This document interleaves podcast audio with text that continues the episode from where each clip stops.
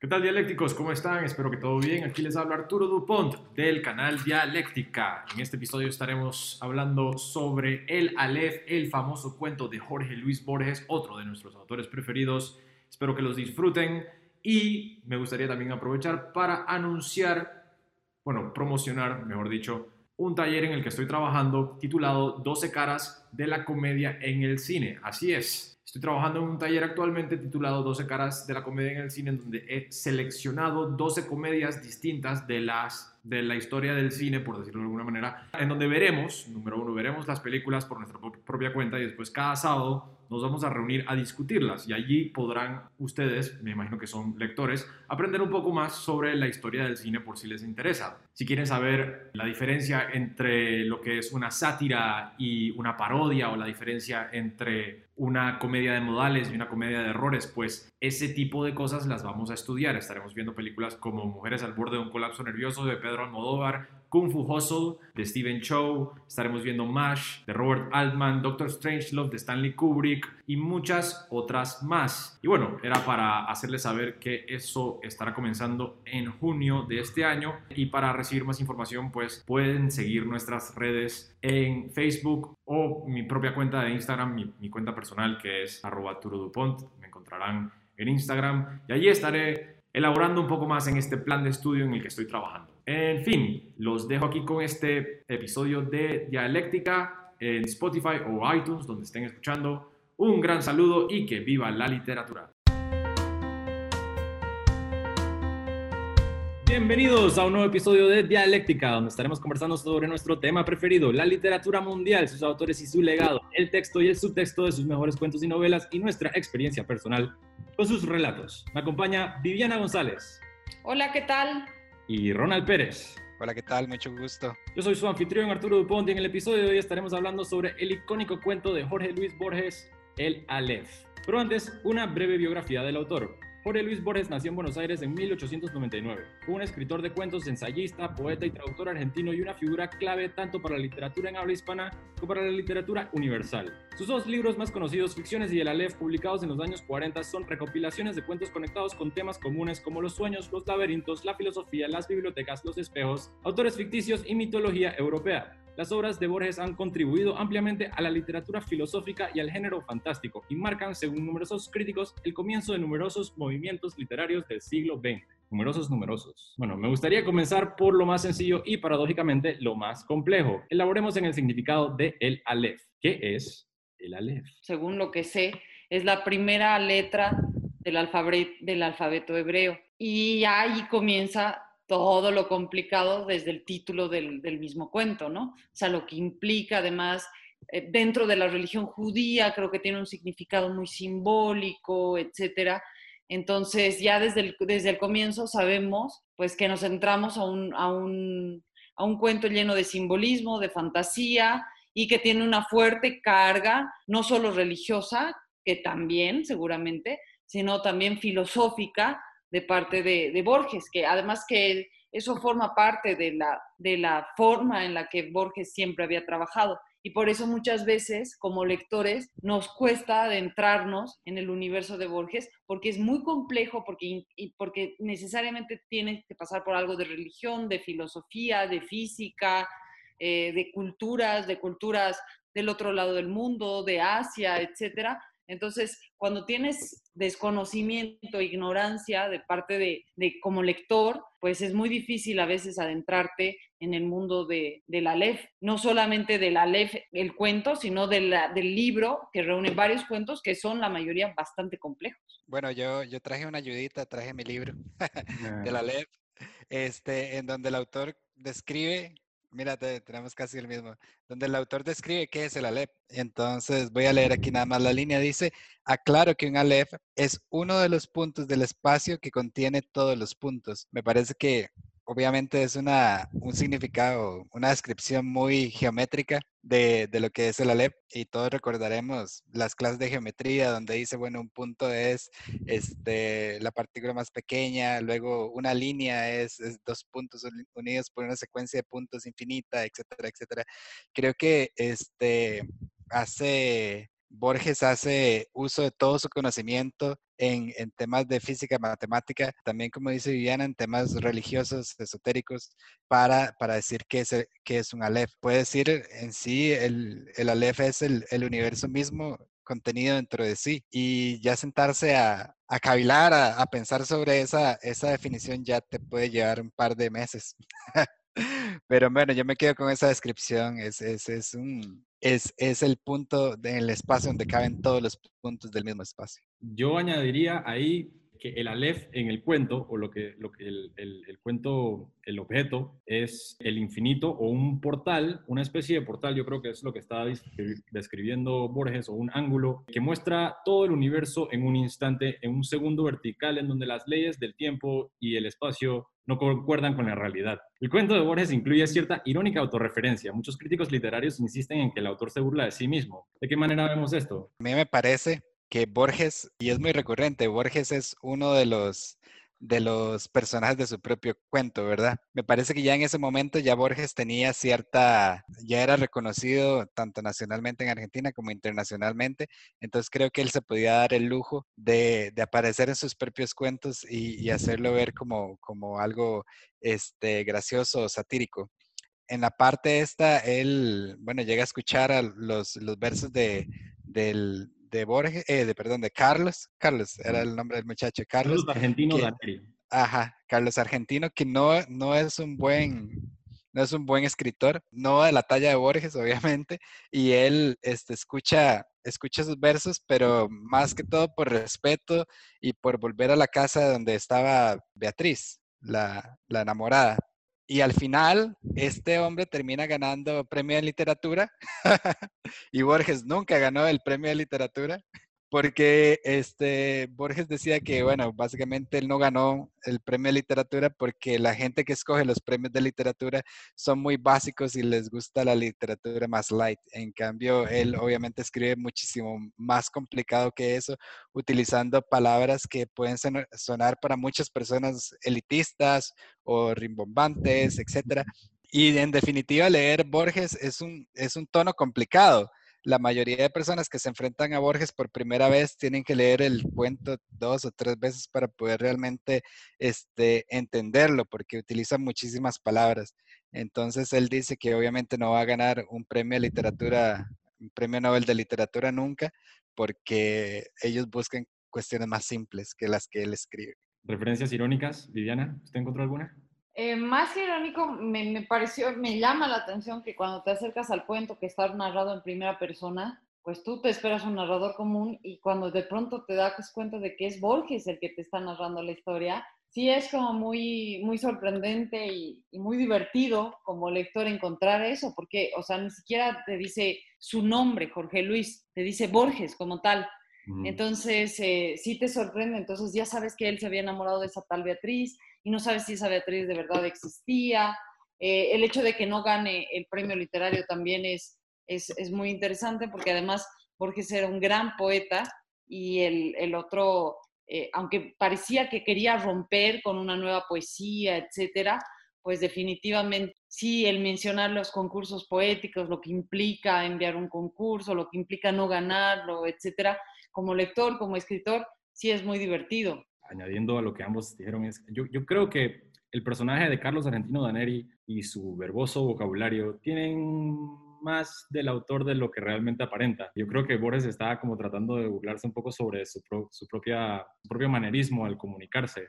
El personaje es retratado como un insoportable en su pedanterismo. Incluso al protagonista le, le parece increíblemente estúpida la idea de retratar todo el conocimiento humano en un poeta pero irónicamente eso es exactamente lo que hace Borges en el Aleph. Viendo entrevistas y leyendo los textos de Borges, el diálogo de Carlos Argentino Daneri se parece mucho a el vocabulario que utilizaba Borges en sus propios cuentos. Es decir, él estaba aquí frente a un poeta pedante que estaba como, voy a retratar el mundo en un poema, voy a retratarlo todo. Y él dice, ¿cómo se le ocurre a este tipo semejante, semejante idea tan mala y de repente eso es exactamente lo que está haciendo Borges en el, en, el cuento de la Aleph. Me parece que hay una, hay una cierta burla hacia sí mismo con el personaje de Carlos Argentino de Nero. Yo creo que hay una, hay una, hay un, como las dos caras de la misma moneda. También está la cuestión del prólogo, que este, él piensa que le va a pedir el prólogo para su libro y al final este, se encuentra decepcionado en sí mismo porque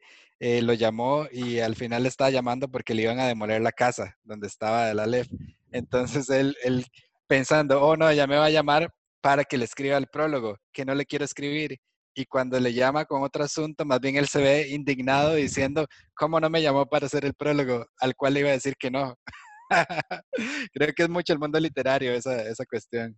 El complejo universo borgiano parece encontrar su núcleo aquí en el Aleph, o eso dicen muchos críticos. ¿Cuáles son las ideas que entrelazan este cuento con los demás? Pues podríamos decir que este es el gran cuento de Borges, que aquí se resume todo, es la búsqueda de, de algo que tiene que ver incluso con lo físico, ¿no? que va más allá no, no solamente de algo literario, de algo eh, muy poético, etcétera, sino que él quiere hablar ya de algo físico que nos haga explicar este universo, lo cual ya es muy complejo y, y, es uno de los temas que le fascinaba a Borges, tanto en la poesía como en los cuentos, la búsqueda de esa de ese qué, qué es el universo, cómo lo puedo ver, cómo es el pasado, el presente, el futuro, cómo se puede congregar todo eso.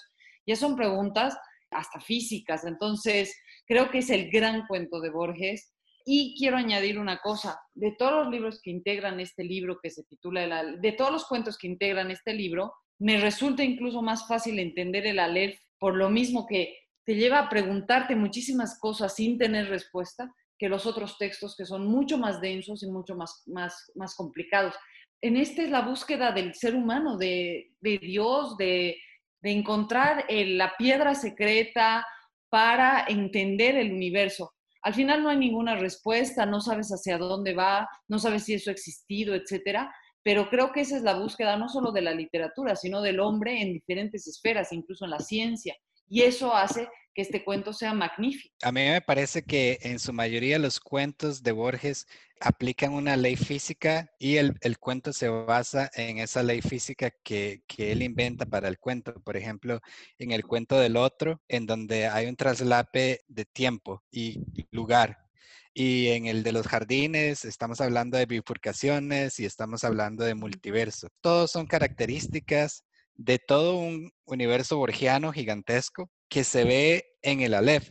Y a mí me impresiona realmente el pensamiento de Borges o cómo lo logró plasmar, porque tal vez este, este ideal de que ya todo existía desde el inicio y que, y que no tiene final, o que más bien el, inicio y el final del tiempo, pues ya se estaba viendo en otros autores, por ejemplo, en, en Siddhartha, cuando Germán Hesse habla de que eh, la vida es como un río que nace y muere al mismo tiempo. Me, encanta cómo años después, ahora que, hace poco murió Stephen Hawking, este, este, el, el, científico este que tiene un IQ gigantesco, él, él decía lo mismo, él decía, este, el universo ya está construido totalmente, tanto el inicio como, como el fin ya, ya están diseñados y nosotros solo nos podemos parar en una, en una partícula, en una, en una posición de ese universo que ya está hecho y el tiempo ya está hecho y nosotros por nuestra constitución solo podemos navegar en un punto de él, pero ya todo está hecho.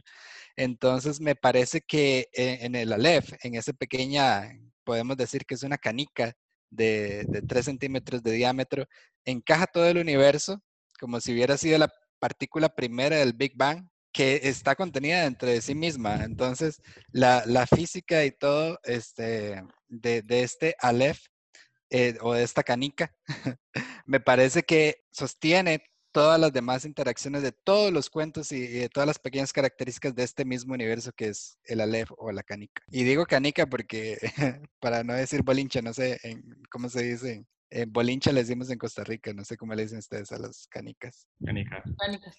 Ah, bueno.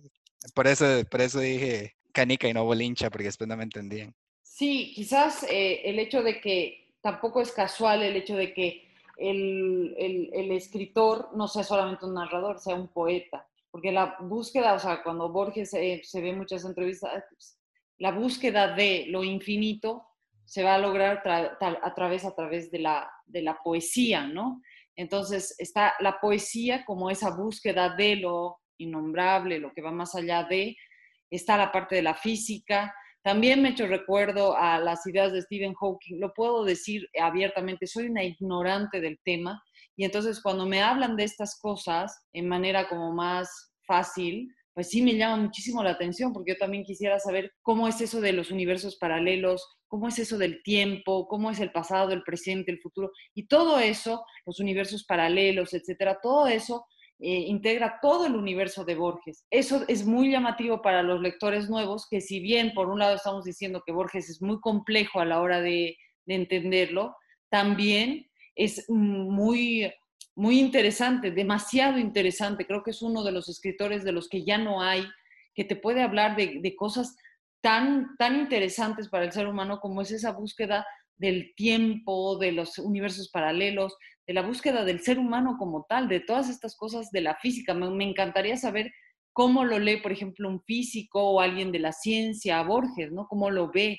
Ahora que hablabas de, la poesía, de lo infinito, creo que es muy importante resaltar que en la, sea, en la mayoría de, textos religiosos, creador de todo o todo se crea a través de la palabra en, bíblicamente, eh, nosotros que estamos como en un contexto occidental, que es eh, un contexto cristiano, hebreo cristiano, eh, Dios se manifiesta a través de, de, un verbo o de una palabra que es acción. Pero también me trae mucho a la mente aquel libro que se llama La historia sin fin, de aquel alemán en donde venía la nada consumiendo todo, ¿verdad? No sé si se acuerdan de la película de, la historia sin fin y Atreyu. Y la única forma de salvar todo ese universo era colocándole el nombre a algo. y, ese, y ese nombre, ah, y así era como empezaba a construir todo el universo. Este, él le regalaba el nombre, al final del libro le regala el nombre a la emperatriz y le pone como, como la mamá. Y después empieza a nombrar todas las cosas, tipo Adán, Adán y Eva, cuando Dios les dice, aquí les tengo toda la tierra y ustedes bauticen todo de la forma que quieran y a partir de la palabra es que todo empieza a hacer sentido y todo empieza a existir porque ya podemos diferenciar una cosa de la otra. Y me parece que lo que hace Borges en el cuento de la Aleph y ponerle Aleph como la primera letra del abecedario, como si fuera ese alfa, dar, dar esa, ese nombramiento al universo o donde convergen todos los puntos, es el inicio o el punto de estudio del cual parte toda la literatura borgiana. Es muy interesante lo que dices porque es verdad que a partir de nombrar las cosas es como Dios en el Génesis hace existir las cosas. Entonces, nombrar este cuento como el Aleph, como la primera palabra, es como nombrar incluso a, la primera palabra de Dios para que exista un universo, ¿no? O sea, en el Génesis,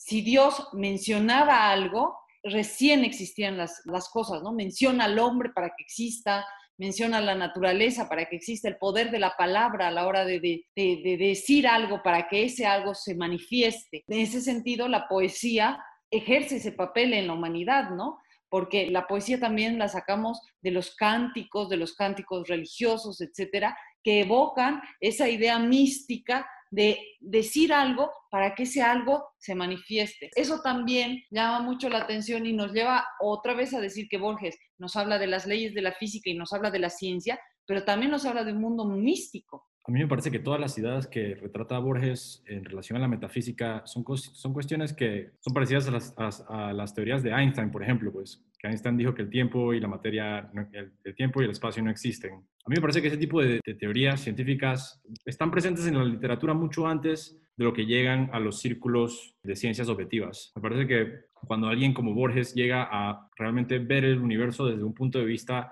como el que retrata en el Aleph, él está entendiendo una verdad quizás muy por encima de la verdad mortal y cómo retratar eso mejor que con la poesía o con la literatura. Utilizar el cuento como una manera de expresar ideas que están muy por encima de lo material. Algunos de los otros cuentos de Borges, como La Biblioteca de Babel o Las Ruinas Circulares, el autor juega con estas ideas del infinito. Yo diría que si Borges está obsesionado con algo en particular es la idea del infinito. En sus espacios imaginarios, el tiempo no existe en la manera en la que nosotros lo percibimos. Él habla sobre bibliotecas eternas, hexágono sobre hexágono sobre hexágono sobre hexágono que se extiende para siempre. Él habla sobre un sueño que alguien tiene donde crea una persona y la persona que está siendo creada en el sueño vuelve a soñar la persona que la está creando y se convierte en una culebra de Ouroboros infinita. En la LEF, el, el objeto del cuento esencialmente resume para Borges el universo físico. Yo creo que lo que él está tratando de retratar son estas ideas que hoy en día se exploran con la física cuántica sobre el universo físico no siendo más que una ilusión o un holograma. Y las páginas de sus ficciones, de igual manera, dan un retrato de esta noción. Estas ideas, yo creo que para Borges sobrepasan el mundo objetivo. Él no cuenta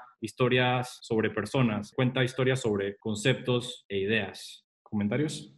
No simplemente decir que yo también estoy de acuerdo con el hecho de que los escritores sí se adelantan a ciertos eventos, a ciertas, eh, no solo eventos, a, ciertos pronósticos de lo que viene a pasar en el mundo, ¿no? Y luego, claro, la ciencia obviamente ya explica mucho mejor esos fenómenos, pero creo que grandes libros de todos los tiempos nos han avisado no solo de pandemias, de lo que, de lo que implicaría una guerra religiosa, de lo que implicaría un mundo eh, digital, un mundo con celulares, etcétera. Si bien no los nombraban así, pues ya nos, nos iban eh, mostrando, quizás eh, de manera muy...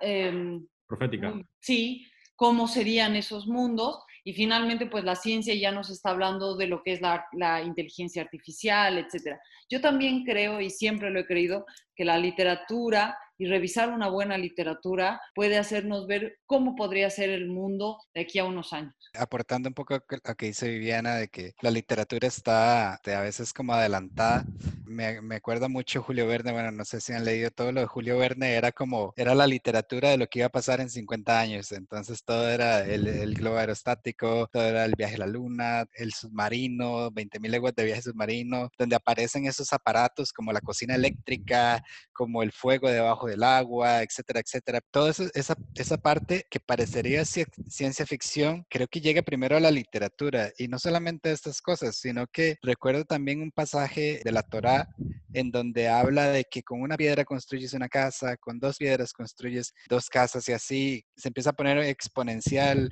2, 4, 8, 16, 32 casas. Y tal vez ahora sí lo entendemos muy fácil, pero la matemática exponencial en aquellos tiempos, y estoy hablando de hace 3.000 años, no estaba en, las manos de todo el mundo. Y había civilizaciones que en ese momento ni siquiera tenían idea de qué era el cero o, o qué son los decimales, por ejemplo, todo lo que es los números romanos, era imposible llevar una contabilidad que en números romanos no puedes decir 1.5, cuestiones así. O sea, esa es el, la matemática que había en el momento, pero la literatura ya estaba mucho más avanzada que los elementos que tenían las personas para interpretarlos en, en, ese, en ese tiempo. Y creo que así es lo que hace Borges. Borges construye este Aleph, que es una canica que contiene el universo y tal vez ahora en este momento nosotros lo vemos tal vez como una ficción y en unos 100 años o 150 años la gente lo vea como algo común. Una profesora de filosofía en el colegio una vez hizo una pregunta eh, muy interesante. Dijo, ¿qué vino primero? ¿La palabra o el objeto? ¿Qué le da forma al mundo? Es decir, si, si nuestra vista, nuestros cinco sentidos, o será que primero vino la palabra, primero vino la creación del objeto en la mente de uno, la figura, y de repente agarró forma gracias a eso. Es una pregunta metafísica o pseudofilosófica metafísica, pero me recordó al texto de Borges y me recordó mucho a su obra en general o todo lo que he leído de él, porque yo sí creo que eh, la respuesta de Borges a esa pregunta hubiese sido la palabra. La palabra vino primero, que el universo tiene la forma que tiene gracias a la palabra, que el universo lo, percibimos de la, la manera en la que lo percibimos por la manera en la que está escrito por nosotros mismos de nuestra ficción yo sí le doy validez a que hay cierto misticismo detrás del vocabulario. Es más, un dato curioso es que la magia en sí, o la gente que practica hermetismo, la magia está muy conectada al vocabulario, siempre lo ha estado. De hecho, incluso en las películas como Harry Potter, cuando un mago va a hacer un hechizo, tiene que decir la palabra mágica. Y la gente que practica el hermetismo también busca por eso libros antiguos donde hay como vocabularios ocultos. Si uno quiere emitir cosas, uno tiene que decir la palabra secreta. Y como cierta relación a eso. Yo creo que Borges está muy, muy, muy apegado a esa idea y se demuestra en su literatura. A mí este, me parece que eso de la palabra es súper interesante y hasta ahora se está viniendo a explotar con esto de la programación neurolingüística. Pero lo que les iba a decir es, es un ejemplo que, que, me daba un profesor a mí en donde decía, nosotros, por ejemplo, en Costa Rica, por ser un país del trópico, en donde nuestra cultura se basa en, en o se basaba más que todo en sembrar, tenemos muchas formas de decir cómo llueve.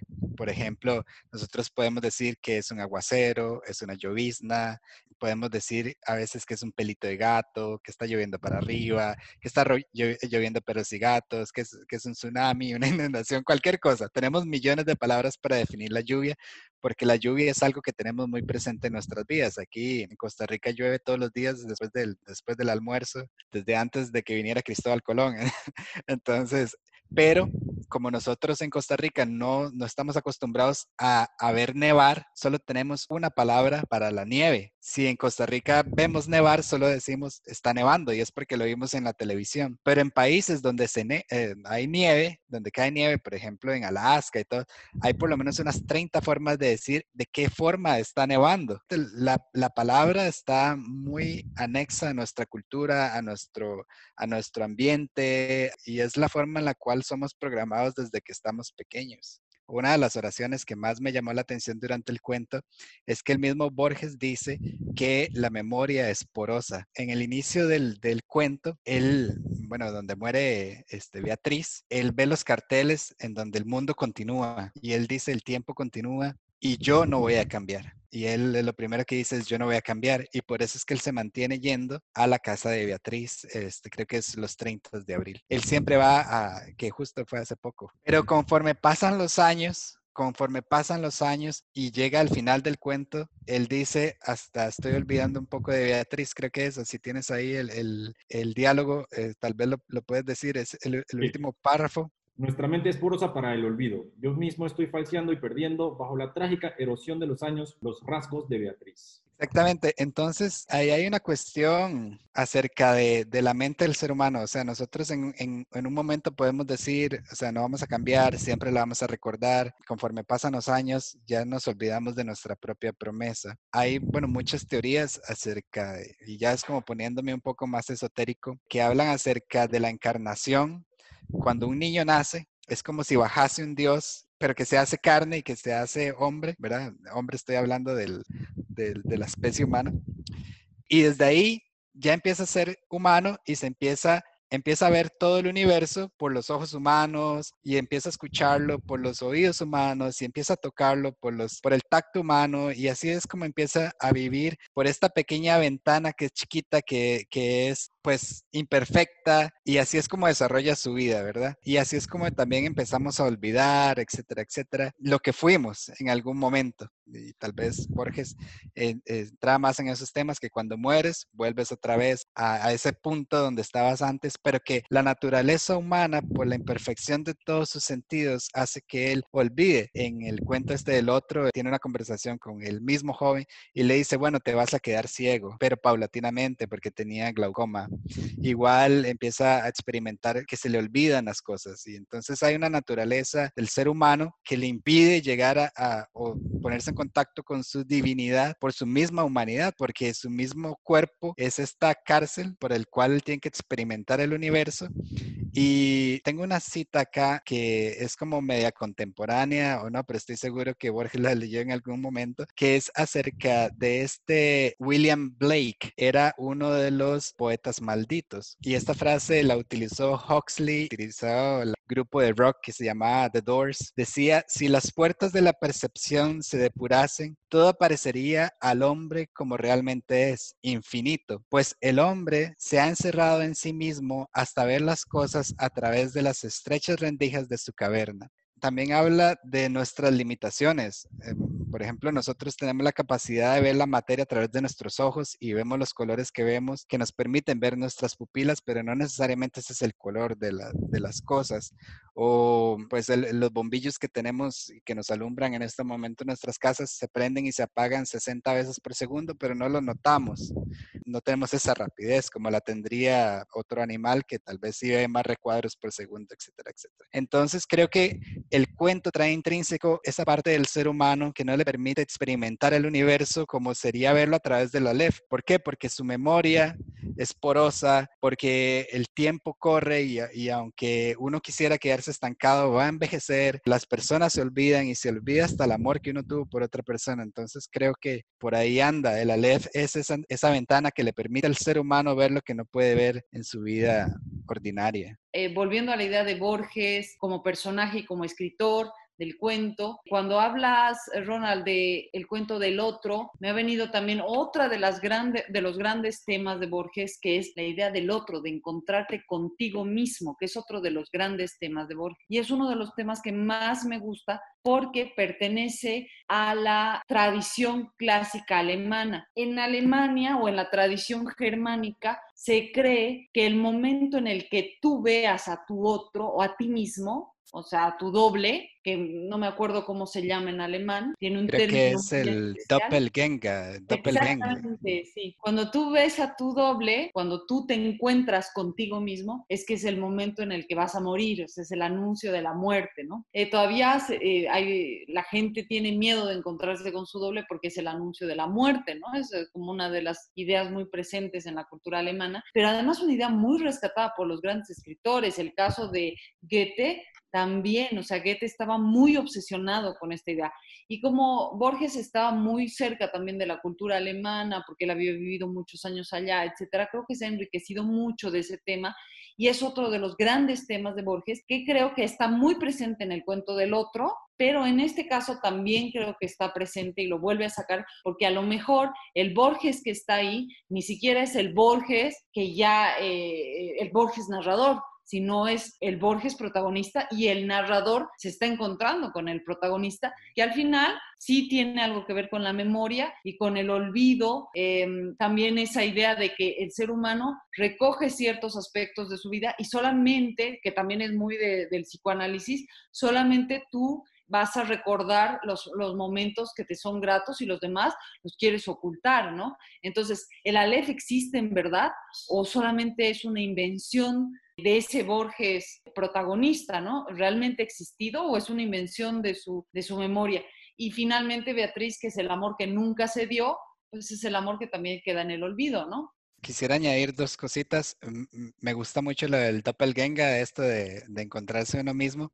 Y me recordó un cuento de Edgar Allan Poe. No sé si se acuerdan que se llamaba William, creo que era William, no sé qué. Era la vida de este hombre es muy bueno. E-, era la vida de este hombre que siempre tenía esta otra persona que le seguía y que le hacía la vida imposible y aunque él fuera exitoso y llegara, estaba esta otra persona que al final se das cuenta que era su mismo reflejo, o sea, que era básicamente él mismo que se autoevaluaba o se, se veía. No, y también la idea de, del autosabotaje, ¿no? Como tú te puedes... El autosabotaje.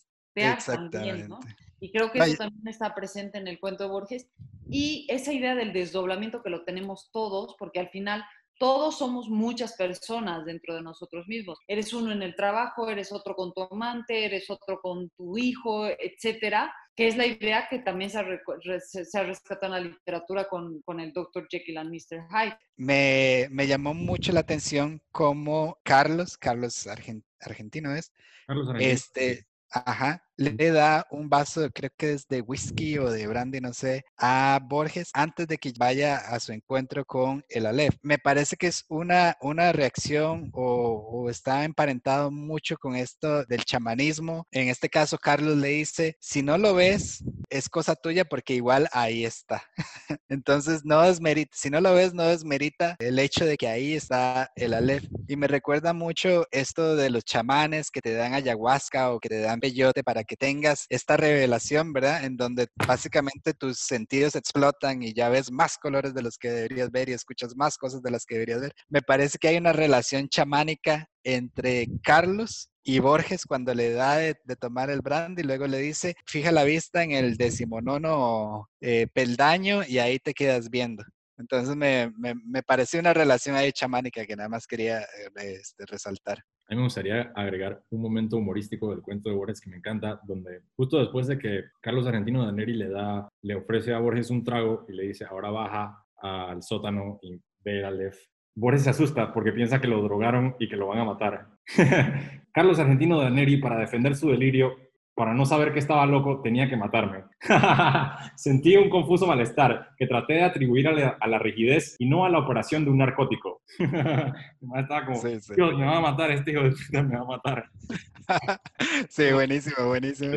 A mí me parece que este, este cuento en particular es muy gracioso. Lo leí muchas veces y regresando al tema este de que Borges es como un autor casi impenetrable. La primera vez que lo leí no me gustó, la segunda vez que lo leí me encantó, la tercera vez que lo leí se convirtió en mi cuento favorito y hoy lo volví a leer y la verdad es que es uno de esos cuentos que entre más lo leo, más lo disfruto. Añadir a esta idea que se mencionó anteriormente sobre la erosión y cómo se compara el infinito de la, de, de la Aleph con la limitada experiencia humana. Yo creo que sí hay una relación, es decir, no creo que sea accidental que el cuento comience con la memoria de Beatriz y termine con la memoria de Beatriz. Eh, la primera vez que menciona a Beatriz es en la primera oración y menciona que el mundo siguió adelante. El día en el que ella murió, en la plaza cambió de carteles y el narrador se vio afligido por el hecho de que el universo se apartaba de ella, el mundo seguiría adelante y dijo, ese cambio era el primero de una serie infinita. Así comienza el cuento, como Beatriz Vítero murió, cambiaron un par de carteles en una plaza y ese es el primer cambio en una serie infinita de cambios que van a suceder de aquí en adelante y por eso es que él sigue regresando al templo de Beatriz, que es la casa de Carlos Argentino Daneri. Está como obsesionado con esta casa porque él quiere encontrar ahí a Beatriz una y otra vez, por eso regresa. Es como, ahí están sus fotografías, ahí vivió ella. Está totalmente obsesionado por esta idea de que su memoria va a desaparecer con su limitada experiencia humana. Y el protagonista ve la LED y regresa al mundo normal y las últimas páginas del cuento vuelven a la memoria de Beatriz cuando dice lo que ya habíamos mencionado anteriormente, que el narrador tiene una mente porosa para el olvido y ya está perdiendo con la trágica erosión de los años los rasgos de Beatriz. Esta idea de que el Aleph lo contiene todo y lo contiene todo a la misma vez, es, es decir, que allí está Beatriz y allí está Borges y allí está todo, allí está realmente lo que el protagonista está buscando. Y eso lo aflige a él, le aflige el hecho de que su limitada experiencia humana no puede tirar hacia atrás el tiempo, no puede revivir los años que no vivió con Beatriz, porque después de todo, el protagonista ni siquiera se casó con Beatriz, ni siquiera salieron, para, aparentemente Beatriz estuvo casada con otro mae, con otro tipo que, que, obviamente el protagonista no gustaba de él tampoco, pero esa memoria, esta, esta, esta mujer onírica y etérea va a desaparecer, al igual que Borges va a desaparecer, al igual que todo lo, lo que está escrito va a desaparecer. Yo creo que esta obsesión que tiene Borges, el personaje, al igual que Borges, el escritor, con el infinito, proviene de esta cierta angustia existencial de que si la erosión de los años acaba con todo y si todo está sujeto a cierta entropía inevitable, creo que ahí me estoy extendiendo un poco, no creo que, que Borges esté tratando de ser existencialista al respecto. En esos momentos de la historia se hablaba mucho del existencialismo, ¿verdad? Hasta ahí había llegado la filosofía del ser humano, hasta el existencialismo. la, empezó a tirar ahí un poco Schopenhauer, pero hasta que llegó Nietzsche, que fue, hasta ahí había llegado la, la, la psiquiatría y hasta ahí había llegado la filosofía, hasta plantear el nihilismo, diciendo que, bueno, al fin y al cabo hasta aquí no hay sentido. Y ya luego de la Segunda Guerra Mundial, después de ese pesimismo, ya empiezan a salir las, las otras teorías de que, ok, no es que la vida no tenga sentido, es que tiene un universo de sentidos y son tantos millones de sentidos y es la persona la que los elige en el momento. Bueno, yo, yo quería solamente segmentarla también. La historia, yo la segmentaría en tres categorías. Está la historia de Beatriz, está el poema de Carlos Daneri y está el Aleph. Y lo que entreteje la historia de principio a fin es la memoria de Beatriz por la memoria de Beatriz, el protagonista se ve siempre atraído hacia esta casa, este templo de Beatriz, eh, donde el lugar donde, que mantiene su memoria viva. Ahí conoce al pedante Carlos Daneri, quien le dice, yo estoy escribiendo poema que contiene todo el conocimiento humano. Borges dice, eso es imposible, y ya de ahí se va prefigurando la idea esta de el Aleph o un punto que conlleva todos los puntos. Borges ve el Aleph, queda maravillado y entiende finalmente de que el señor este Carlos Argentino Daneri no es que estaba perdiendo la cabeza, sino que literalmente tenía un portal en su sótano y de ahí se estaba inspirando para escribir esta y termina finalmente con la memoria de Beatriz. El personaje está olvidando a Beatriz yo creo que va en directa justaposición con la idea esta de que existe un universo donde Beatriz vive para siempre, al igual que la literatura y el cuento que estamos leyendo que a la misma vez logra hacer eso, porque eso es lo que es un, un, cuento, prosa, está escrito para siempre, un momento inmortalizado, puesto aquí mágicamente para que nosotros podamos disfrutar de ello. Me parecía interesante esa estructuración, porque no lo había notado antes. Ah, hay, hay un momento eh, del cuento en donde llega Borges y ve el retrato de, de, Beatriz en la casa antes de que pase a ver el Aleph, y Carlos como que la pura le dice, o sea, vas a ver miles de miles de retratos de Beatriz con esto que te voy a enseñar. Esa parte, bueno, pues me, me parece que es como de resaltar, porque ahí él, él se pone sentimental, digamos, por el, por el recuerdo y el retrato de Beatriz, y el otro le dice, no, eso no importa, hay millones de Beatrices y las vas a ver aquí en, en este momento. Pues ahí hay como una, una trascendencia, ¿verdad? De, de quién es Beatriz y Beatriz, al fin y al cabo, si nosotros este, dibujamos nuestra realidad a partir de nuestra propia mente y entonces todas las personas que conocemos al fin y al cabo son creaciones de nuestro propio cerebro, de, es indiferente las Beatrices que, la Beatriz que yo veo ahora, si puedo revivir a Beatriz millones de veces en, en mi propia mente. El personaje está obsesionado con una imagen de Beatriz, porque Beatriz tampoco tuvo una relación íntima con él, que es lo más, eso me parece también muy interesante, yo creo que Borges se burla un poco de sí mismo ahí también, ¿no? Él nunca en realidad tuvo una relación con Beatriz, lo de Beatriz fue totalmente platónico. Cuando Borges se presenta y confiesa ser el narrador del relato, es en un, en un diálogo donde el narrador está hablando con el retrato de Beatriz, como mencionó Ronald anteriormente, Beatriz, Beatriz Elena, Beatriz Elena, Viterbo, Beatriz querida, Beatriz perdida para siempre, soy yo, soy Borges y de ahí en adelante lo vuelve a mencionar solamente una vez, pero bueno, aparece, como, aparece aproximadamente tres veces en todo el cuento y es ahí donde uno a la mitad del cuento se da cuenta de que es Borges. Y sí, lo que mencionó Ronald también es totalmente cierto, donde el señor Carlos Argentino Daneri le, le dice, en muy breve podrás entablar diálogo con todas las imágenes de Beatriz, indicando que hay como una cierta eh, relación platónica entre, entre Beatriz y el protagonista y que sí, en el Aleph se encuentra todos los Borges y todas las Beatrices y todos los Carlos Daneris del universo y de cada segundo. Sí, es muy interesante el hecho de que llega la Aleph no buscando eso, sino está buscando ese amor eh, ideal que tenía ahí. Y también es muy claro lo que tú dices, eh, Arturo, de que es una burla constante hacia él mismo, porque también recordemos que Borges es un personaje muy, muy extraño, no literariamente, sino él, cómo era su vida. Sea, Borges no bebía y aquí sí le hace beber como ya en una, una cosa tremenda. Borges no bebía, entonces yo creo que una cerveza sí lo emborrachaba, ¿sabes? Entonces beber un vaso de whisky ya era entrar prácticamente a hablar con los dioses. Eh, luego, Borges... Eh, además vivía muchísimos años con su madre, o sea, era un hombre que no salía a fiestas, eh, dicen incluso que su madre le contaba cuentos todas las noches, o sea, le leía libros todas las noches. Eh, Borges no tenía una pareja hasta muchos años después, que está la mujer que, esta que ahora es la que maneja todas las, las cosas de Borges, pero realmente Borges, hablar de unas relaciones como tal sexuales, como tal, parecía que fue muy alejado de lo que era él. Entonces, otra vez vuelve a hablar de un Borges que seguramente idealizaba ciertas eh, mujeres que han pasado por su vida, pero que era un Borges este, muy cerrado, muy tímido, etcétera, y que también está de alguna manera reflejado en el cuento. No sabía, no, no conocía alguno de los datos ahí que compartió. Los, los, datos románticos de la vida personal de Jorge Luis Borges.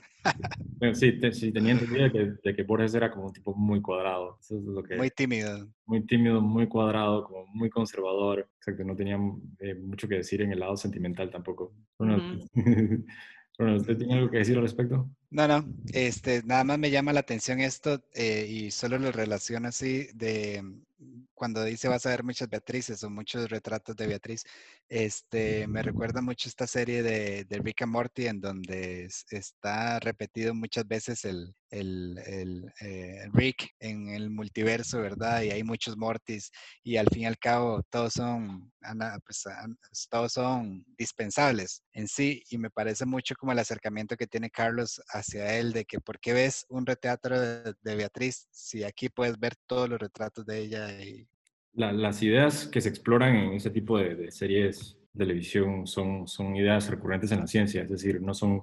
La, idea del multiverso no es algo que, que, ha sido comprobado, pero no es algo que ha sido desacreditado tampoco. Y, Borges estaba explorando, está, eh, eh, estaba explorando eso desde, desde la década de los 40 Jardín de los Senderos que se bifurcan es específicamente el cuento en donde, donde Borges escribe sobre eh, la teoría del multiverso, donde muchos universos los compara con un jardín que tiene miles de senderos que se bifurcan infinitas veces y que no tiene fin y eh, esencialmente dice que esa, que esa es la vida, pues que, hay, que cada microsegundo hay una bifurcación de universos que se separan y encontramos eh, Pedro caminó hacia la izquierda, Pedro caminó hacia la derecha y hay un universo para cada decisión que haya tomado Pedro. Y bueno, eso se ve hoy en día, es recurrente en la ciencia ficción, pero a mí lo que más me sorprende es que cuando leía a Borges, bueno, leía a Borges hace, como dos años atrás por primera vez, ese cuento en particular fue el que me convirtió en aficionado de Borges. Y cuando lo leí, yo no podía creerlo porque, más que nada por, su relevancia, pues estaba, estaba atestiguando algo que había sido escrito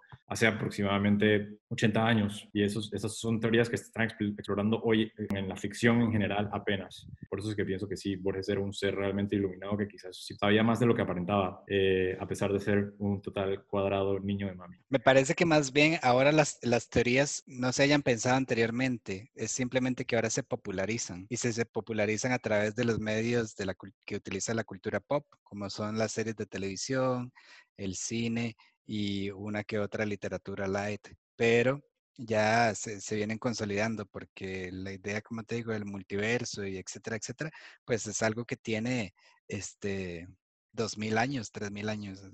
Mm, el multiverso no es algo que tiene dos mil años, es decir, una teoría que no ha sido comprobada, pero es una teoría relativamente reciente. O sea, no es algo que se ha encontrado como que, verás, no, sé, no, no creo que se encuentre en la... Bueno, ahora que lo pienso, puede que sí, quién sabe, pero no me sí, parece digamos, no, no, es una idea, no me parece es que te, Diga, diga. teóricamente, como que un científico proponga esas cosas, no. Pero si te vas como a religiones, este tipo el hinduismo, en donde la creación del universo es entrar en la boca de un dios, etcétera, etcétera, y todo esto, entonces ahí, ahí ves cómo el universo cabe en la palma de la mano de un dios, que lo puede esconder o lo puede sacar, etcétera, etcétera. Y estamos a su antojo y lo puede replicar y con un acto de magia simplemente lo puede hacer desaparecer. Entonces, porque la ciencia y el método científico son algo como muy particular tal vez de, de nuestra era o de la época moderna, pero las, las teorías ya, ya, ya existían. Igual si te vas a todo lo que es el budismo y todo lo que es la parte de la meditación y entrar dentro de ti para descubrir ese universo que no puedes ver fuera de ti, tiene miles de años. Tienes razón, en cierta manera, pero no creo que el multiverso en sí, es decir, creo que muchas ideas metafísicas que comparte Borges son ideas que se pueden encontrar en el Cábala o en el budismo, muchas ideas metafísicas que comparte Borges, sí, pero creo que el multiverso en particular es algo que... Esa no me la compras, las otras sí. Yo creo que el multiverso es algo que en realidad es, es, algo que se está empezando a explorar en la ficción. No es algo que, no creo que se encuentre, no creo que haya ningún texto religioso que, elabore en las teorías de, hay un, un, universo donde esto sí pasó, un universo donde no pasó. La mayoría de los textos religiosos o pseudo religiosos o espirituales hablan todos de una línea de tiempo. Es decir, esa es como que la versión oficial, objetiva del mundo en el que vivimos todos aceptamos que vivimos en una línea recta y que compartimos el mismo pasado y que estamos todos simplemente eh, eh, decidiendo en el momento del presente lo que va a suceder en el futuro, pero, pero yo creo que la idea que, de que hay universos paralelos que, tienen, que no tienen a Ronald, o hay un universo donde hay miles, hay un número infinito de universos donde Ronald no nació y hay un número infinito de universos en donde yo no tengo una gata y tengo un perro. Y hay un número infinito de universos en donde, en donde yo estoy en México y Viviana está en Costa Rica. Hay un número... Ah, no, no creo que lo encuentres así, pero por ejemplo, si vas al Popol Vuh encuentras que se hace una creación y la creación falla, entonces se borra toda la creación y, se crea otra y se hace otra creación, otra, otro universo y ese tampoco funcionó, se borra ese y así. Y entonces nosotros somos la quinta versión de la Matrix, como diría Neo, y probablemente venga una séptima, octava, novena. Entonces, este, eso sí lo puedes encontrar en textos religiosos, el, fallo de las distintas creaciones y cómo un universo ya, se completó, igual como, decían los ciclos de los mayas, etcétera, etcétera. Este, este ciclo ya se completó y pasa, tenía que pasar esto y vamos al siguiente ciclo, etcétera, etcétera. Entonces ahí, por ahí lo puedes encontrar, así como tan explícito como tú lo quieres, no, pero creo que sí, la idea estaba rondando. Porque sí. Diana, usted, algo pensativa. No, sí estoy en parte de acuerdo con Ronald eh, cuando ha explicado un poco de, estas eh, religiones asiáticas. En ese sentido, sí podría yo también considerar ciertos multiversos, eh, pero pues hay, hay que revisarlo. Te digo, soy como un poco ignorante, pero con la explicación de Ronald, sí estoy relativamente de acuerdo. Me ganaste, Ronald. Esto obviamente va incluido, obligatoriamente. Me gustaría escucharlos a ustedes, leer un pasaje favorito del cuento en voz alta y por favor resumen lo que les atrajo del dicho pasaje.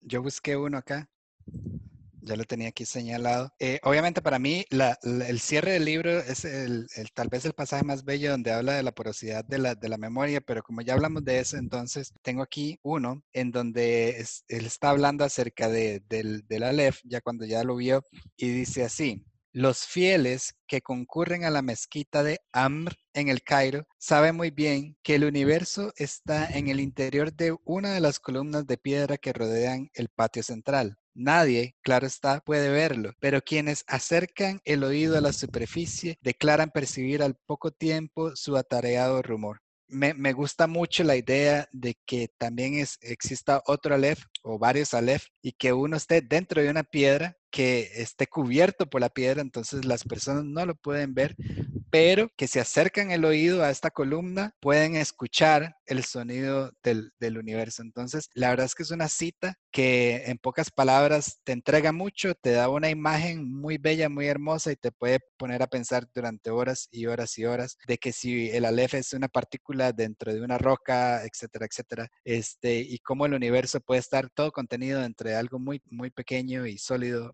pues em, me gustó mucho eso, cómo, cómo lo colocó ahí. Sí, vi el populoso mar, vi el alba y la tarde, vi, no, vi las muchedumbres de América, vi una plateada telaraña en el centro de una negra pirámide, vi un laberinto roto, era Londres, vi interminables ojos inmediatos escrutándose en mí como en un espejo, vi todos los espejos del planeta y ninguno me reflejó. Vi, en un traspatio de la calle Soler las mismas baldosas que hace 30 años vi en el zaguán de una casa en Fraivén. Me gusta mucho porque no se ve él primero, o sea, ve muchos espejos, pero no se ve él, y eso me llama mucho la atención. Luego, eh, cuando habla de, vi un traspatio de la calle Soler, se me hace muy poético, porque además te lleva a Argentina, o sea, está viendo una cosa impresionante y de pronto va otra vez al lugar que parece ser eh, un, recuerdo más bien poético, eh, ve racimos de tabaco, ve cosas tan tan maravillosas, tan simples, y otras tan grandiosas como un laberinto roto, que era Londres, dice, ve las muchedumbres de América, esa visión tan, tan indescriptible que solo lo hace tan bien, o sea, no es, Borges creo que nunca es muy dulce a la hora de describir, pero esto es grandioso, no tiene que ser dulce poético, sino es grandioso. A mí también me encanta la descripción de la Aleph. Es una página y medio donde Borges eh, hace todo lo posible por explicar lo que vio en el sótano de Carlos Daneri y me parece extraordinario, es impresionante. Mi frase preferida de el cuento del Aleph es, iba a elegir el Aleph o la descripción del Aleph, pero supe que uno de los dos iba a elegir la descripción del Aleph, así que me tomé la molestia de elegir otro. Esto me pareció graciosa porque, de nuevo, eh, insultando aquí al poeta pedante Carlos Argentino, la, locura de Carlos Argentino me colmó de maligna felicidad. Íntimamente siempre nos habíamos detestado. Eso es todo.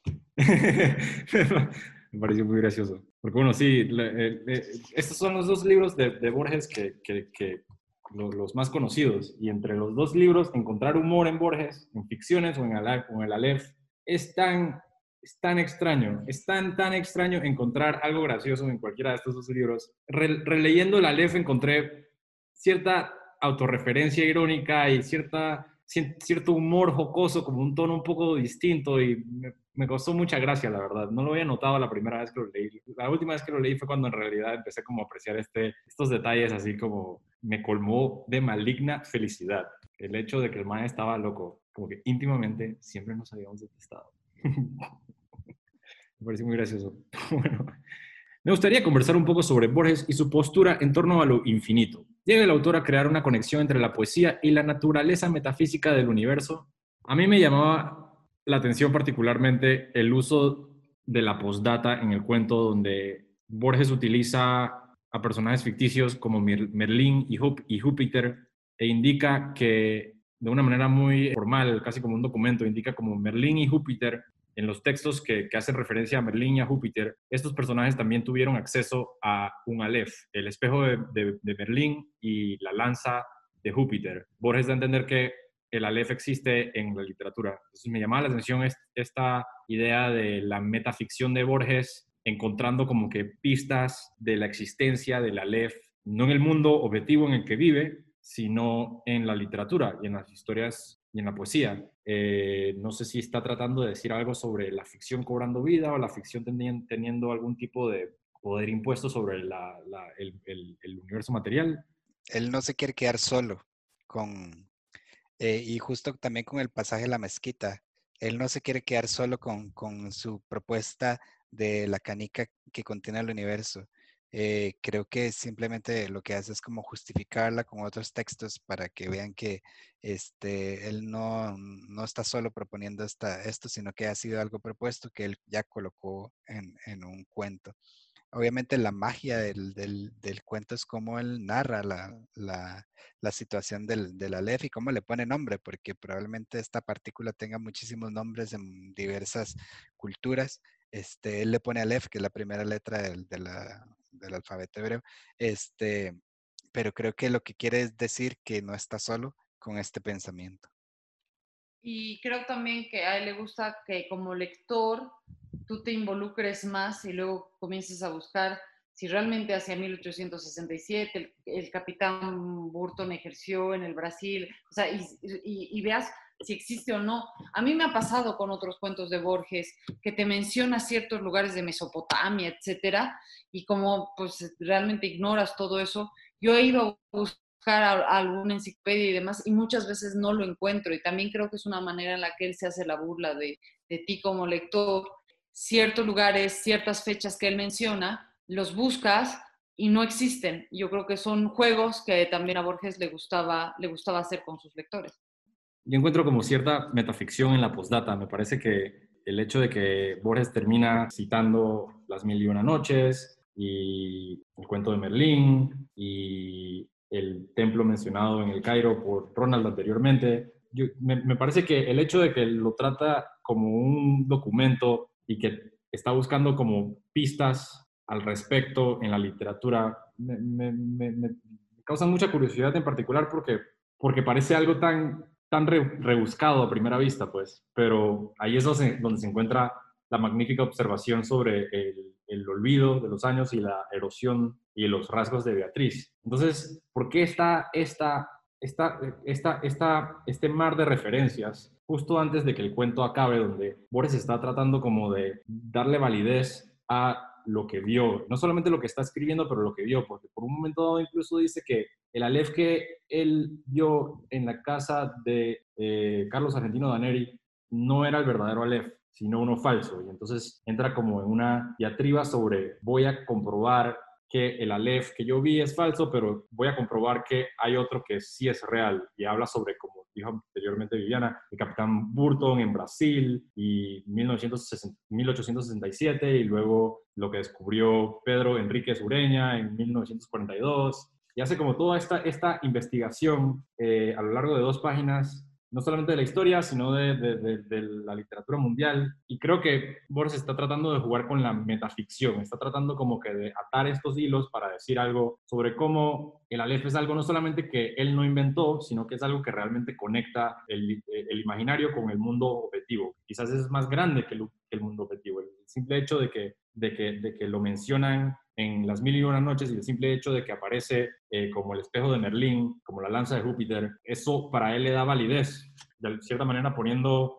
énfasis en la idea de que el universo literario es igual de importante o incluso más importante que el objetivo y el físico. Ricardo Pili ha dicho que Borges escribió literatura conceptual, que los textos de Borges están redactados como si fuesen documentos formales junto con citaciones y bibliografías. ¿Qué logra Borges con este método conceptual donde lo que se lee se tramita como una verdad empírica junto con lo, junto con lo fantasioso. Bueno, a mí me parece eso de escribir un tipo de documento este, como estudio que se, que se refuerce con una biografía, este, no es algo original de, de, Borges, sino que más bien este, viene como de, es una literatura muchísimo más antigua. Eh, Y, antes más bien la gente escribía así para, darle este sentido a lo que están haciendo. Eh, les voy a poner tal vez el, el, ejemplo más claro que tengo ahorita de la literatura. Este, cuando se escribe el Evangelio de, San Mateo, que es el, eh, el, el, Evangelio de San Mateo, que es el primero de los evangelios de la Biblia, este, es, lo que se hace es que se lleva un árbol genealógico de, de José y María, o bueno, de Jesús, hacia atrás hasta llegar hasta el rey David. Eso se hace para darle legitimidad al, al personaje que se va a introducir dentro del Evangelio, que es, es Jesús. Es una técnica, digamos, que se utiliza mucho en la literatura, en donde un, un autor hace correlación o, incluye textos paralelos de otra literatura para, para confirmar la veracidad de lo que está diciendo. Entonces... Yo creo que sí, y si bien es una técnica literaria, creo que yo no puedo dar un ejemplo eh, que no sea Borges, que lo haya manejado tan magistralmente. Eh, entonces, no sé si ustedes pudieran darme algún ejemplo de, esta manera de técnica, eh, pero yo no encuentro, o sea, yo creo que Borges es tan grande porque es único, porque nadie más ha sabido llevar la literatura a los límites a los que él, él ha sabido llevar. Y no ha, no ha necesitado ser una novela, simplemente con el cuento y la poesía ha llevado a, no quiero, no, no, estoy diciendo que sean géneros menores, pero a veces la novela, debido a su extensión, a, los temas que se puede tratar en una novela, pues es mucho más sencillo, digamos, tocar estos temas tan, tan complejos, pero Borges en poesías, en poesías muy breves o incluso en, en, cuentos, eh, ha sabido manejar la literatura como nadie. O sea, yo no podría dar ahora mismo un ejemplo ni en español ni en otras lenguas de la maestría con la que Borges ha llegado a manejar la literatura.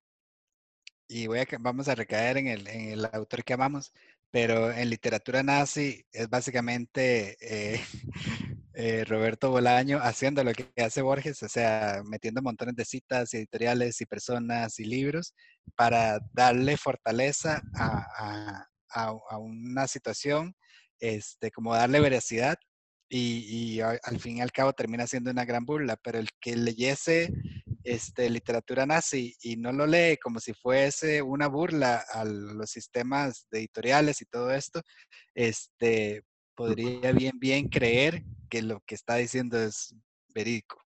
Sí, eh, literatura nazi es un experimento borgiano de, de, Roberto Bolaño, sin lugar a dudas, pero estoy de acuerdo con, también con Viviana. Yo creo que este tipo de literatura, la literatura conceptual, donde Borges agarra una temática y expande y propone ideas de una manera casi formal, como si estuviese escribiendo un documento, es algo que yo no creo que nadie haya podido dominar de la manera en que Borges lo hizo. Yo no sé si, si, tiene precedentes antes, pero eh, en ficción, en ficciones, hay un cuento eh, que se llama Pierre Menard, autor del Quijote, donde el autor escribe un ensayo en donde propone que hay un capítulo del Quijote oculto. Borges propone que existe un capítulo oculto del, Quijote y en vez de escribir el capítulo oculto del Quijote, Borges cuenta la historia sobre cómo el capítulo del Quijote quedó perdido en el olvido. Eh, y, cuáles fueron las series de eventos que llevaron a que Cervantes eliminara el capítulo número 37 del Quijote. Y a la misma vez hay un cuento que se llama Tlon Upart Urbic Tertius, donde un par de académicos encuentran una serie de enciclopedias que describen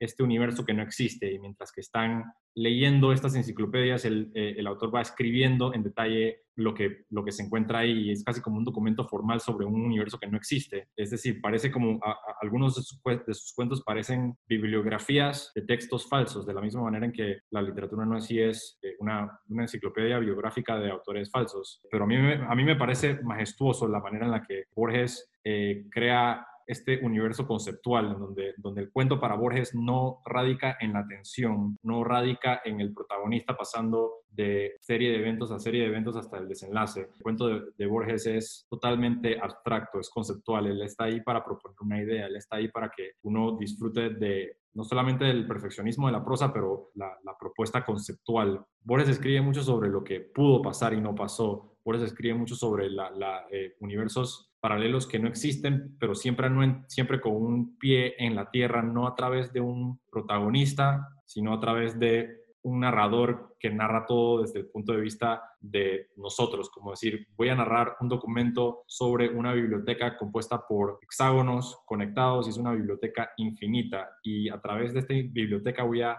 explicar la teoría del universo cósmico desde un punto de vista metafísico. Yo creo que lo que, a, lo que se refería Ricardo Piglia cuando mencionó eso de la, literatura conceptual de Borges, eh, él estaba hablando sobre cómo el relato de Borges es único en que encapsula ideas en cuentos, en literatura y en prosa, ideas que pueden ser incluso científicas o filosóficas no, yo, yo quería incluir ahí nada más un comentario, pero estaba recordando el libro de, no sé si lo han leído, El nombre de la rosa, en donde trata acerca de una biblioteca de Humberto Eco.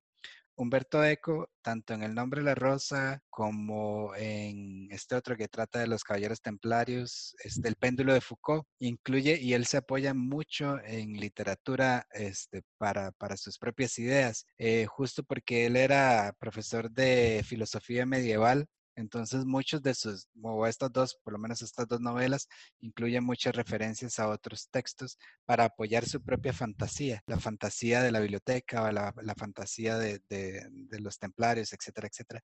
Pero sí, también es un buen ejemplo y creo que lo hace muy bien porque no es aburrido, más bien te dan ganas de explorar esa temática. Sí, o sea, por ejemplo, yo quería poner el ejemplo de La búsqueda de Averroes, que es un cuento que, está en el Aleph, que dice Al-Buwalit Muhammad ibn Ahmad ibn Muhammad ibn Rushd. Un siglo tardaría ese largo nombre en llegar a Averroes, pasando por Ben, ben y por Aben Riz y aún por Aben Rasat y Filius Rosadís redactaba el undécimo capítulo de la, el undécimo capítulo de la obra Tajafut ul Tajafut. O sea, ya como lector, cuando empiezas ahí no sabes de qué va a hablarte, si esto es un cuento, si estamos en clase de árabe, o sea, es muy complejo Borges. Y como dice Arturo, el objetivo del cuento de Borges no es noquearte como en el caso de Cortázar, etcétera, ¿no? El objetivo de Borges es además mostrar una intelectualidad, y no, no, creo que sea un afán de pedantería en el caso de Borges, sino que él mismo era así, o sea, su manera de razonar era así, entonces no había un, un interés intelectualoide de demostrar que él conoce más que tu lector, sino que él era realmente así y que él quería buscar no solamente universos paralelos, quería hablar de los espejos, quería hablar del azar, eh, por ejemplo, hay un cuento en el informe de Brody de dos, eh, de dos eh, cuchillos que durante muchos años se buscaban y se buscaban y se buscaban y se tenían que encontrar para, para que surja mm, sangre entre ese encuentro, etcétera, ¿no? Yo creo que a diferencia de muchos otros escritores, Borges no buscaba un papel intelectualoide, etcétera, que quizás te parezca eso en un primer momento cuando lo lees, sino que él de por sí era así. el cerebro de, de Borges es un universo magnífico en el que puedes eh, mezclar ficción y realidad y que no sabes la diferencia entre uno y el otro. Y yo vuelvo a decir, si bien admiro a Bolaño y creo que él era un gran lector de Borges, he leído, eh, recién he leído un libro que se llama el mundo del psique, que creo que es un libro muy antiguo, que tiene mucho parecido con Borges, porque Borges lo había leído, etcétera, que nos llevan a estos universos fantásticos. Yo creo, y lo puedo decir completamente segura, de que no ha habido ningún escritor que haya manejado la literatura, la palabra, como lo ha hecho Borges, y no creo que exista nunca más un escritor de la talla de Borges. Yo estoy de acuerdo. Estoy tan de acuerdo que no quiero ni siquiera agregarle a eso. ¿Quién, decía, quién era el que decía que este, después de Platón el siguiente escritor era Borges? Wow, ¿quién dijo eso? No, es que no, no recuerdo, pero esa, esa frase existe. y, y, alguien dijo, después de Platón, el que sigue es Borges. Así, puff, 2500 años probablemente. Salto cuántico. ya no, fuck yes. Yo me siento tan afortunado cuando, cuando leo a Borges, siento como, wow, no puedo creerlo. Es decir, me escribía en la misma lengua que yo, no puedo creer. Y yo soy, me, soy muy cínico, soy muy cínico cuando se trata sobre la literatura hispanoamericana. Tengo, tengo una tendencia a ser muy crítico hacia, hacia ciertas tendencias. Entonces, cuando leo a Borges, me siento como, wow, no puedo creerlo. ¿Qué, qué honor, qué honor, wow, qué bien, como que nos faltaba esto. ¿Podemos, por favor, clonar a este tipo? ¿Dónde están los laboratorios en donde están tratando de clonar a Hitler? Vamos a encontrar uno de esos y poner el pelo de, de Borges. Fuimos a llenar el espacio en blanco. Sin Borges no existe sin Borges no existiría no solamente los autores contemporáneos en lengua española, sino también la influencia que ha tenido Borges en escritores eh, de otras lenguas. Vuelvo a repetir lo que he estado diciendo toda la noche. Yo creo que todos los escritores han pasado por Borges y han leído a Borges. Sin embargo, creo que cuando uno escribe, cuando uno comienza a escribir poesía, etcétera, pues imitas, ¿no? Me acuerdo que yo cuando tenía 14, 15 años leía a Mario Benedetti y ahora me parece muy cursi y ya no lo leería nunca más pero pues a esa edad me fascinaba Benedetti y cuando comienzas a escribir, pues escribes como Benedetti y luego tienes tus tocos de, de Oliver Girondo y así, ¿no? Y así todos los escritores o todos los que queremos escribir algo alguna vez. Sin embargo, creo que ninguno, y te digo, incluso los grandes escritores, ninguno ha querido ni ha podido imitar a Borges, porque hay que pensar que Borges es casi, el, es un hombre de, de esta época, pero es un hombre que se parece mucho a esa idea romántica del hombre renacentista que lo sabe todo, que lo domina todo, ¿no? Un hombre que hablaba siete lenguas a la perfección, un hombre que, sí, además siete lenguas las dominaba, no es que las conocía, es que las dominaba. Eh, un hombre que tenía un nivel de cultura amplísimo, creo que es uno de los grandes hombres, independientemente de su literatura, sino solamente como gran lector, creo que es uno de los grandes hombres que ha pisado, que ha pisado la tierra y yo sí, cada vez que también que lo leo, si no son esos cuentos de los que no me entero de nada, que ahí los abandono, sí me siento muy conmovida porque sí te hace creer en algo, en algo más allá del todo. O sea, si quieres creer en algo y quieres tener fe en algo, sí creo que tienes que leer a Borges porque te explica lo inexplicable. Apoyándome en las palabras de Viana, me gusta mucho pensar que dentro de las ciencias hay personas que resaltan y que parecen este, muchísimo más avanzadas para el tiempo al que llegaron. Este, me acuerdo mucho de Nicolás Tesla, ¿verdad? Que era este genio, súper genio, este, que controlaba la electricidad y que le regaló básicamente al mundo el, poder de la corriente directa, etcétera, etcétera, y su competencia con Edison y, bueno, Da Vinci y todo esto. Y me viene a la mente que Borges es en el, en el ámbito de la literatura esa persona que estaba muy, pero muy adelantada a su tiempo. Aún así, los, los mejores escritores latinoamericanos que llegaron a los 50, 60, que era este, Cortázar, eh, Gabriel García Márquez, Vargas Llosa, Estrella, ellos no, no llegaron. Es como si hubiera habido un retroceso o como que, no sé, como si Borges hubiera llegado en su máquina del tiempo y digan, hey, los visito del futuro, vean, esta es la literatura del, del ser humano en el futuro y pum, me voy otra vez porque él es totalmente disruptivo en todo lo que se ha venido haciendo en todo el contexto literario, no solamente latinoamericano, sino mundial. Y por eso creo que el, impacto de la literatura de Borges es tan grande. Y, aún así como Nicolás Tesla vino y nos regaló casi que la electricidad y, todos sus usos y murió pobre, creo que lo mismo hizo Borges, o sea, él vino, eh, ahí metafóricamente, él vino del futuro, nos regaló su literatura y, murió sin, sin el premio Nobel, entonces creo que pues así siento yo la literatura de Borges, o sea, es algo que demasiado futurista como para, para, para que haya nacido en, en ese tiempo.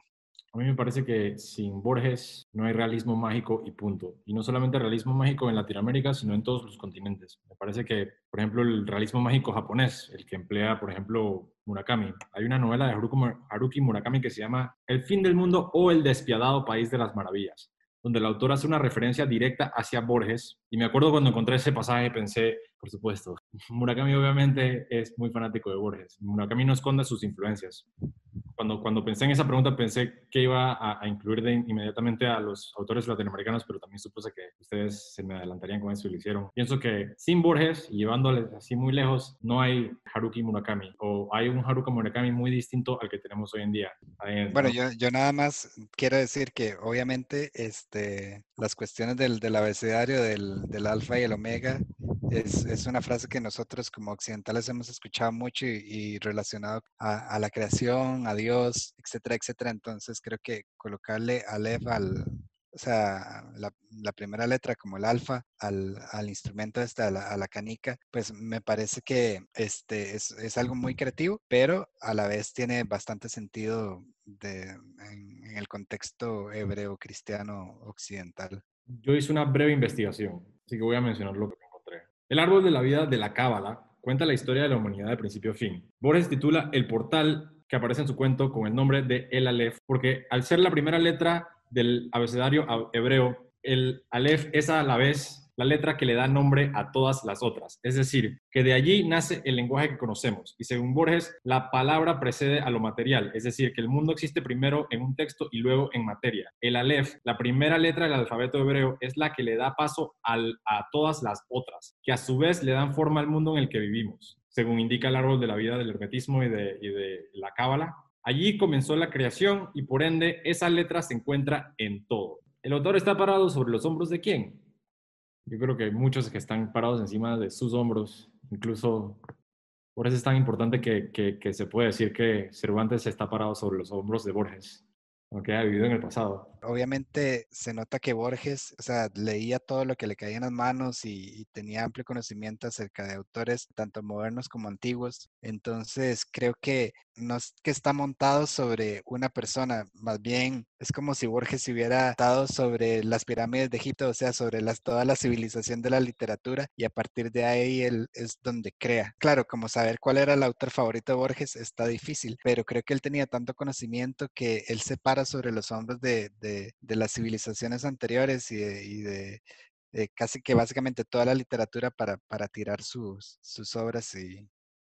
No me parece una exageración decir que Borges e, era tan estudioso que se puede decir incluso que Borges estaba parado sobre la literatura entera. Sí sé que él menciona muchísimo el Quijote como su gran obra, eh, no puedo, es que no puedo decir cuál es su, su gran referente, eh, porque él ha leído todo, realmente él había leído todo. O sea, eh, recién he leído un libro que se llama La naturaleza del, del psique, me parece que se llama el libro. Es un libro muy antiguo, muy antiguo, que lo encontré así perdido en una librería. Y lo primero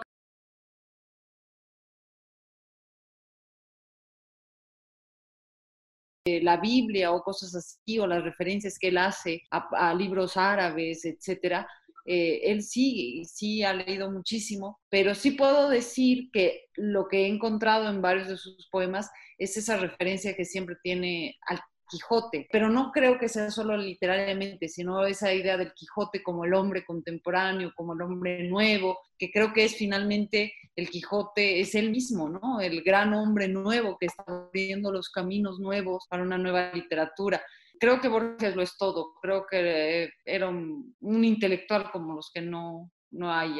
Hipotéticamente hablando, pregunta redundante o retórica. Hipotéticamente, ¿será Borges relevante en el año 2100? La respuesta para mí es sí, definitivamente Borges va a ser imprescindible y necesario siempre. No sé si en algún momento vayan a dar un premio literario simbólico, aunque sea o sea, premio Nobel literario póstumo a Borges, pero creo que la gente cada vez lo va a pedir más y más y más. No sé si eso se pueda, dar premios literarios póstumos, porque la verdad no soy muy seguidor de los Nobel y he visto que todos los Nobel se entregan y se le dan a la persona, aunque ella no pueda asistir a la, a la conmemoración, este, se la dan ahí como virtual o la persona puede enviar a una persona que le represente, este, pero creo que no hay póstumos, si no me equivoco. No. No hay póstumo. Pero yo diría que deberían inventar uno para dárselo a Borges. De acuerdo. Cuando me enteré que no había, que no se le podía otorgar el premio Nobel a un autor difunto, me pareció tan absurdo. Como que, ¿cómo no se les ha ocurrido hacer eso? Si la mayoría de los autores en realidad, en realidad pasan por la prueba de la relevancia cuando mueren. Es decir, cuando muere un autor es cuando la gente realmente se da cuenta si el autor es un buen escritor o un mal escritor. Eso normalmente no pasa durante la vida del, del, autor. Yo creo que lo de los premios Nobel ya es un poco irrelevante, o sea, hay grandes premios, hay grandes escritores que no los han recibido, el caso de Cortázar también, que yo creo que es otro de los que los, lo merecían. Tienen poca importancia, quizás yo creo que la literatura permanece mucho más que los premios, pero sí es muy triste que a, a escritores como no les hayan dado el, premio Nobel. El caso de, Borges es al parecer un tema político por haber recibido un premio en Chile meses antes de manos de Pinochet y la academia no estaba de acuerdo con la dictadura militar chilena. Creo yo, por ejemplo, el caso de Camilo José Cela, que es un escritor español que tiene tantas obras que es prácticamente irrelevante, a él sí le han dado el premio Nobel. Entonces es algo muy que no tiene mucho, mucho sentido. Yo no estoy de acuerdo con lo que los den cuando ya estás muerto porque finalmente no sabes dónde estás. Eh, no me acuerdo, una de las últimas premios eh, que recibe el premio Cervantes, una poeta argentina, no recuerdo bien el nombre porque no la he leído, pero, pero sé que es una de las últimas poetas, ha recibido el premio Cervantes a los 85 años y dice, me hubiera gustado que este premio me hubiera llegado antes. Y yo creo que sí, o sea, que muchas veces no valoramos también a los escritores que están vivos, que tienen, no sé, 50, 60 años y, les llega el Nobel cuando ya están a punto de morir. Pero también por otro lado creo que la literatura, como dice Arturo, necesita un tiempo para saber si vale la pena o no. Entonces, en ese sentido, lastimosamente los escritores en vida no pueden ser valorados. Pero yo concuerdo con Viviana que el agradecimiento debería ser en vida, en realidad. Ya, pero bueno, hay premios de premios, obviamente. Igual una persona como Jorge Luis Borges es como benemérito de la patria. ¿eh? O sea, ya hay otras, otros, otros tipos de, títulos que se le puede otorgar a una persona que ya falleció. Estoy de acuerdo con, que, con, con, la noción esa de que en realidad eh, ese tipo de premios son totalmente irrelevantes. Eh, pienso que Borges está muy por encima de eso también al igual que nuestro otro autor preferido, Bolaño. Esos son autores, igual que Cortázar, exacto, esos son autores que están muy encima por de eso. Hubiese dado igual. Eh, algunos autores reciben el reconocimiento que merecen y otros no. Autor optimista, autor pesimista, Jorge Luis Borges. Ni, ni pesimista ni optimista. Yo creo que solamente es el autor. No, yo, yo, yo diría este, que es muy positivo. el mensaje que trae eh, Jorge Luis Borges en su literatura es sumamente positivo porque es mostrarle al ser humano de lo que es capaz, de lo que puede llegar a ser, de todas las otras alternativas que tiene, de cómo el tiempo es subjetivo y la materia es subjetiva y el punto de vista es muy subjetivo y que uno siempre se puede maravillar en, en cuestiones pequeñas, como un sueño, como eh, reflejarse en un espejo, etcétera, etcétera, este, y en la misma literatura. Entonces creo que este, él nunca trata de dar un mensaje negativo, en cambio trata de, de, hacerle ver al ser humano que puede cruzar ese puente, como dicen, el gusano de un lado, cruzar el puente para llegar a ser un hombre, este, y, la literatura de Jorge Luis Borges es el puente para que el ser humano pueda desarrollarse. Yo pienso que, que, Borges no tuvo posturas optimistas o pesimistas. Yo también estoy de acuerdo con Viviana de que él, está, él, piensa que eso era como de mamíferos, como si uno estaba como por encima de eso. No estaba pensando como en villanos y héroes. Él estaba concentrado en ideas eruditas, conceptos abstractos que no se reducen a lo que vivimos en día a día. Si alguien le preguntaba a Borges si tuvo un buen día o un mal día, él decía como, te voy a explicar lo que significa tener un día.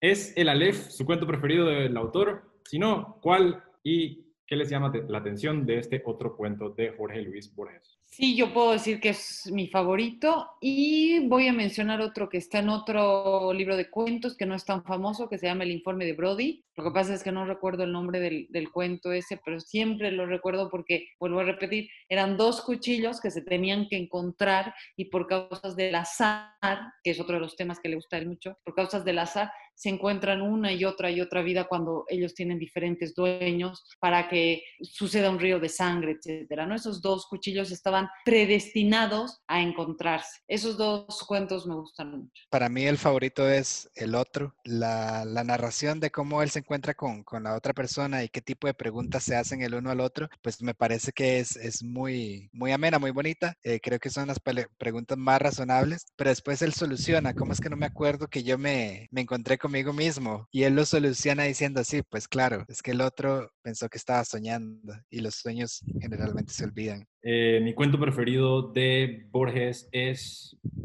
adivinen. El Aleph. El Aleph. no qué raro. ¿Cómo llegamos al Aleph? Wow.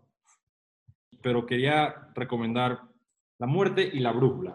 La muerte y la brújula es un cuento policial de Borges. Para los que sienten que puede ser literatura demasiado pesada, un buen, un buen inicio sería La muerte y la brújula, eh, que se encuentra en ficciones, porque es un cuento sobre un asesino y un detective que lo tienen que atrapar. Y por supuesto incluye muchísima filosofía y muchísima erudición borgiana eh, y es interesantísimo. Antes yo era cineasta, entre comillas, como todos los cineastas que no han hecho una película son cineastas, entre comillas. Y cuando leí ese cuento yo dije, wow, este es el cuento que yo algún día voy a convertir en una película. Y obviamente eso no va a pasar ya porque el coronavirus arruinó el cine, para todos. ¿Alguna otra recomendación de Borges? ¿Hay algo que alguien quiera decir además de que es Borges otro, otro dios?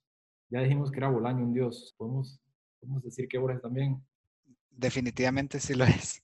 Sí le quiero decir a las personas que llegaron a como a este punto del video eh, y no han leído a Borges que es, es, un choque duro por el vocabulario que utiliza, pero es, eso es parte de la magia. Entonces, que en lugar de verlo como un obstáculo, que lo vean como, como, como, un reto y tratar de leerlo y comprenderlo. Lo bueno es que hizo solo cuentos. Entonces, pues uno puede leer un cuento en un día como tomarse una píldora médica y, y digerirlo. Entonces, nunca lo lean de corrido, leanlo despacito y disfrútenlo porque de eso se trata. Totalmente de acuerdo. Borges es difícil de leer, pero la recompensa vale la pena. El libro de la Aleph no es el ideal para empezar y si empiezas con ese, puedes empezar con el cuento de la Aleph. Y vuelvo a sugerir el otro libro de cuentos que se llama El informe de Brody. Creo que es mucho más sencillo que el de que, este y que a partir de eso sí ya van a poder eh, eh entrarse en el mundo de Borges. Y otra cosa también importante es leer su poesía, que es muy rica, muy bonita, hay de todo, y creo que, que al último, antes de, bueno, cuando ya está ciego, creo que hace un, no sé qué eh, si, es un, si son cuentos, si son breves relatos, pero él regresa a Europa completamente ciego a los lugares que más había amado, entre esos está París, etcétera, pero ya completamente ciego para describir las sensaciones que tenía en esas ciudades que ya no podía ver. Entonces también hay que recordar que Borges queda ciego a los 55 años, pero él seguía escribiendo y seguía leyendo, seguía encontrando formas para hacer literatura y para disfrutar de la literatura, porque antes que ser un gran escritor, él era, y siempre lo decía muy orgulloso, que era un gran lector. Yo creo que esto es algo que voy a decir en todos los episodios. Tengo que sentarme a leer más poesía. Es como, cada vez que converso con Viviana, es como, creo que alguien debería sentarse a. Todos, todos en el público deberían de sentarse a leer poesía. Yo siempre me duele un poco, me da un poco de vergüenza ir hacia otro lado y digo, un día vamos a tener un episodio donde me voy a sentar y voy a decir, leí la poesía completa de Borges. Lo voy a hacer, eventualmente, lo prometo. ¿Están de acuerdo? Cometemos aquí una imperdonable blasfemia. No le tienen que gritar a la pantalla porque para eso está específicamente diseñada la sección de comentarios. Y si disfrutaron del episodio, den un clic en ese botón que aparece en la esquina que dice suscribirse. Estamos actualmente organizando episodios sobre Haruki Murakami y la película Roma de Alfonso Porón. Mil gracias a Viviana y mil gracias a Ronald por acompañarme aquí hoy. Esto fue Dialéctica. Chao. Adiós.